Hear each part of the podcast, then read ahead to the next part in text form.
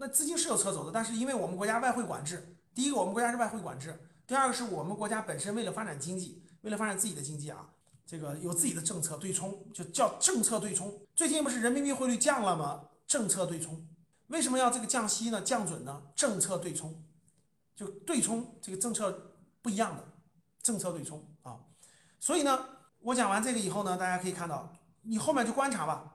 美元呢，美债呢就在逐渐升高，美股呢就在这个震荡逐渐下行，因为美股太贵了啊，前面太贵了，所以造成这个情况运行一段时间以后呢，这个现在全球资产冰山，就是现在任何贵的资产都不能碰，各位都不能碰。我再重复一遍啊，全球贵的资产都不能碰，很多人连资产都不知道是啥。是不是这样的？很多人连资产都不知道是啥，没有正确的资产的概念的，给我打个一。就没有正确的资产概念，啥叫资产？老师，啥叫资产？啥叫资产的冰山啊？有没有不知道的？老师，我们家房子是资产吗？不知道资产概念的，哎呀，赶紧学一下，学习一下，学习一下，学习一下啊！还车房，哎呀妈呀，全球资产冰山。全球资产包括什么？全球的股市啊，房市啊，这是最大的资产。全球各个国家的房子，全球各个国家的股市是最大的资产。全球资产冰山开始嘎嘎作响的声音，你听到了吗？就嘎嘎作响的声音。就现在你站在那个冰山的那个边上，你就感觉到那个冰山它咔咔咔咔咔咔咔咔，然后裂开以后就往水里掉，能想象吧？一个冰山，远处你坐在一个船上，远处大海上有一座冰山，但是那个裂哇裂了个纹儿，有一片咵掉下来就掉到海里了。能听到全球资产冰山咔咔咔咔咔咔咔咔咔往下落的声音的吗？能听到的给我打个一。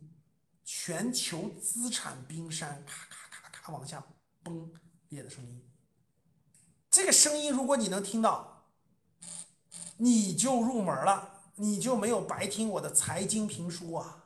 我问你们，全球最大的资产泡沫是什么？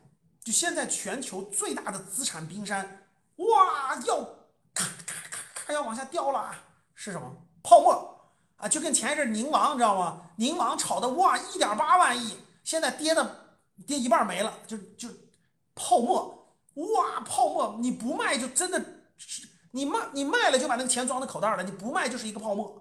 宁王值一点八万亿，全球最大的资产泡沫就两个，第一个我们国家的房地产，第二个美国股市，别的都是小泡沫，真正的大泡沫，各位是我们国家的房地产和美国的股市，这是俩大泡沫，超级大泡沫。你们知道房子多不景气了吧？你们知道最近？六七十个城市放开限购了吧？你们知道为啥限购政策夸夸夸的退步吗？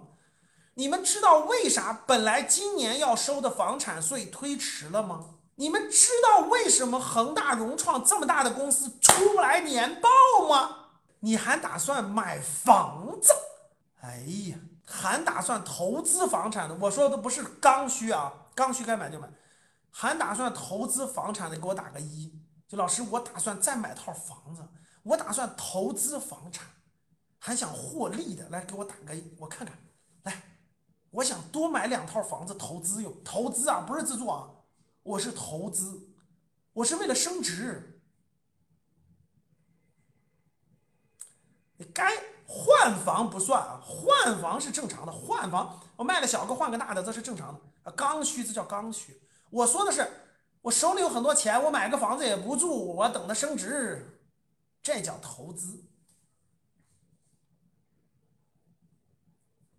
各位，这个啊，一线城核心城市的房子呀，它毕竟还是有一定抗通胀能力的。但是说实话，你不用说各个城市的啊，房地产这个泡沫，这是板，这是看得见的，板上钉钉的。但是我们国家这个管理能力太强大了，大家懂吧？如果换个别的国家，如果换个别的国家，啊，对你现在你现在去投资房产，就在做一件什么事儿，你知道吗？你就是划了个小船儿，你看就划了个小船儿，划了个小木船儿，然后呢手里抱着你那那点儿那点儿那个几十万上百万的那个真金白银，然后划了个小木船儿，往我说的那个冰山的那个那个那个冰山那个底下划，你知道吗？我来了，我来了，我要把冰山的那个缝儿给它贴上。然后你划了个小木船在大海上，你划了个小木船，然后呢，你看着那个冰山咔咔咔咔都能听到声音了，但是你划了个小木船划过去。你要说我来了，然后你拿那个钱，就像一个冰块，想把那个冰山的那个缝隙给填上，给它粘起来。结果你正抬头呢，那个冰山就下来了，你懂吗？就是就是你想拿你那点小钱去拯救咔咔咔咔要落的冰山，你就在做这件事情，你就在做这件事情，你那点钱连个渣渣都剩不下。这个本来啊。其实本来是应该硬着陆的。什么叫硬着陆？大家知道啊，就直接这个很多城市的房价泡沫正常应该是跌一半的啊，正常应该是对吧？下来一半了。但是呢，这个没办法，这就跟我给你们举个例子，你们就明白了。这个如果去年九月份按我的思路，我买的要不是国内的能源，我要买的是美国的能源。啊，甭管是美国的能源公司啊，甭管是什么石油、天然气、煤炭，那现在都是好多倍，对吧？买国内就不行，为啥？有人管着呢，压着呢。同样道理，房价是一样的。你要换个别的国家，比如说泰国、什么越南、什么等等的印各个国家，它崩盘就是崩盘，它歘下去了。但是我们国家不可能，为啥？因为我们国家的房地产是建立在金融信誉的背景背书之上的。这点大家很多人不理解，就把一套房子，比如说三百万的房子，你抵押给银行，是不是银行给你放贷放两百万？这个这个信用是制造出来的，就是说白了就是国家的发展是要制造这个信誉的，信誉的基础是房子，所以这个房子不能这么硬着陆，只能怎么样？只能用一招化解这个。但是谁都能看出来这个房子的风险，这个泡沫太大了，这个房子泡沫太大了。怎么叫泡沫？我给你举个例子。你们经常碰股票的人就懂了，不碰股票的人不懂。就是举个例子，这个股票值一万亿，你们看最近那个，你们看最近的宁王啊，什么小招啊，你们就明白了。不是茅台啊，决定这个公司它股价涨跌的不是它整体，是最末端的那百分之五。你们懂不懂我说这句话？懂不懂我我说这个？懂的话打个一，不懂打个二。就是，比如说你到市场上去卖那个苹果。你到市场上卖那个苹果，你苹果是十块钱一斤，假设十块钱一斤，那你有个别，你你总共拉了一车，总共拉了一车，懂了吗？是呃一，假设是一百斤，我我决定不不给你们讲什么投资的东西了，我给你们讲点商业逻辑就行了，商业理论就行了，要不然你们风险太大，就最多到基金就行了啊。看，假设你拉了一车一百斤苹果到市场上卖，你你你这个苹果呢，你为了吸引客人。你拿十斤，你拿十分之一卖的便宜点，应该十块钱一斤。你拿十斤，你卖五块钱一斤，对吧？卖完了，你剩下的卖十块钱一斤没有问题，不受影响，懂了吧？但是在资本市场，在整个市场上不是这样的，为啥？我我我反复给你们讲过这个例子了，你要理解我这个例子就明白了。就你们小区，你们小区有一千套房子，真正决定你们这个小区房子价值的是正在交易的那百分之五。就跟那个股票也是一样的，举举个例子，比如说这个股票值十块钱，但是最近就在最近就在今天就在各种事情突然发生的事情，很多人就以很低的价格卖，它价格是不是歘就打下来了？其实百分之九十五的股票都没有动，甚至百分之九十九都没有动，只有百分之一卖的便宜了。我问你，它的标价是不是就标的便宜了？我问你们是不是这样的？能听懂吗？值十块钱这个股价的东西，但是由于今天这个 CEO 犯事儿了。突然有百分之一的股票，就百分之一的这个量卖五块钱，它就变成五块钱了，能听懂吗？但其实它就值十块钱，但它现在就值五块钱，就跟你能理解了这个道理，就理解了我刚才我刚才要说的这个事儿了，你就理解了我刚才说的事儿了，明白了吗？就这个这个这个房子，如果一旦恐慌，因为我们国家现在房地产的总市值是四百五十万亿人民币，听好了，四百五十万亿人民币。就房子是四百五十万亿人民币。只要有很少很少的人恐慌了，把这个房子能卖出去，就迅速变现，迅速变现。我跟你说，那就是几十万亿。这个几十万亿，就是大家知道为什么我们国家的房地产是四百五十万亿人民币，但是它可以横在这儿吗？因为交易被卡死了，限购、限贷、限各种的，它交易量非常少，所以可以控制，可以控制交易的价格。你不相信？你到你们当地城市过户一套房子，你如果你们那儿房子两百万，你说我一百五十万要卖，你看你们当地给不给你过户？就到你们当地房房房管交易所，你看他给不给过户？我跟你说不会给你过户的，你只能私下我再倒贴你点儿。对了，你们很多人都没有卖过房子。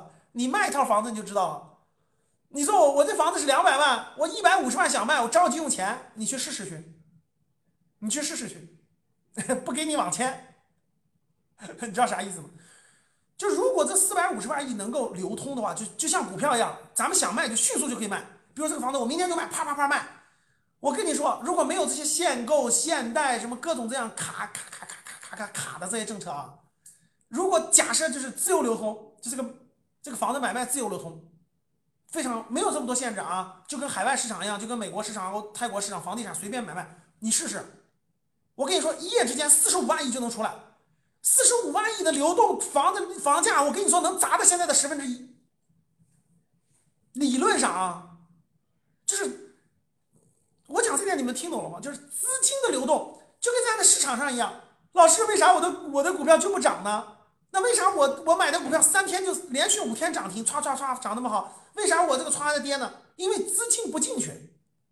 去年那个赛道股资金都流走了，资金都流走了，所以它就跌跌跌跌跌跌跌跌跌跌跌。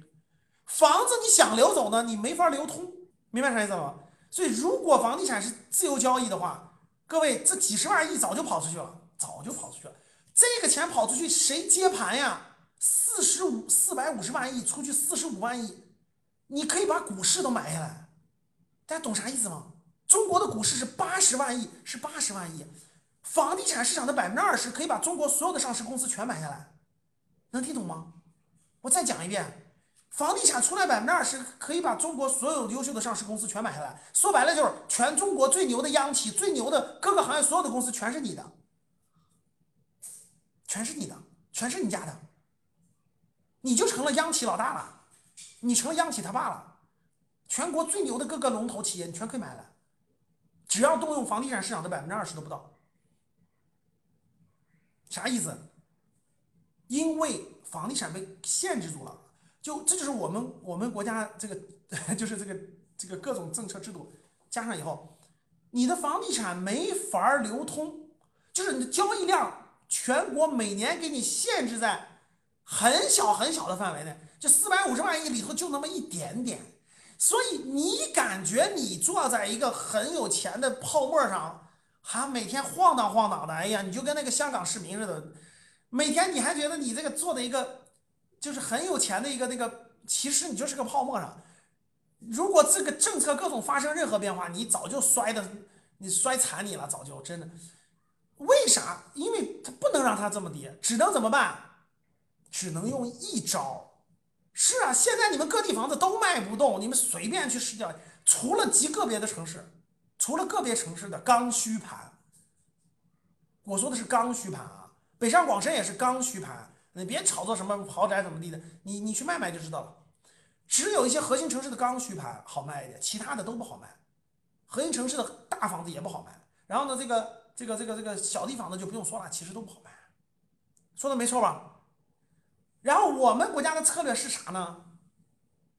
就一个策略，它不是不能爆吗？这爆下去以后，这对经济的影响太严重了呀！这个泡沫在里面扛着呢，那咋办？用一个办法，用时间换空间，能不能听懂？什么叫时间换空间？用时间换空间是啥意思？对，卡住它，让它拖着通货膨胀，随着货币的通货膨胀的增长，随着这个交。卡住交易量，现在你一套房子不是值五百万吗？你不是贵吗？拖个七八年以后，十年一看还五百万就不贵了。为啥？通货膨胀，收入增长，通货膨胀，十年后一看啊，价格还是这个价格，但是这个就合理了，就合理了。它就不贵了，把泡沫就化解了。对了，只能用这个方式方法，只能用这个方式方法。所以你今天拿的很多房子，自己负责啊！我就明确跟你说，你今天拿的很多房子，十年以后你回望一下，还是这么多钱，还是这么多钱。你没看着，不不绝对啊，个别城市不一样。我说是大范围的啊，大范围整个平均来看啊，十年以后很多房子跟今天一样。你不要一看，你说跌了吗？老师，房跌了吗？没跌。你说涨了吗？也没涨。那你说这这些年怎么地了？那也通货膨胀。所以你这个，所以十年之后到二零三二年，你回望一看，你记得我的话啊。我不是说它一点都不波动啊，不是说一点波动，有的城市就跌了，中小城市呢就跌了，不用问啊。中小型的城市，人口流出的城市，现在都是供大于求的。那十年以后的房价是现在的三分之一。一线核心城市，十年以后的房价比现在高一些，抗抗通胀。大多数城市十年以后跟今天一样，一二线的一些城市，一二三线城市，十年以后你回望一下，跟今天一样，一样。你中途折腾的那个什么税呀，各种手续费，乱七八糟的，都是亏掉的成本。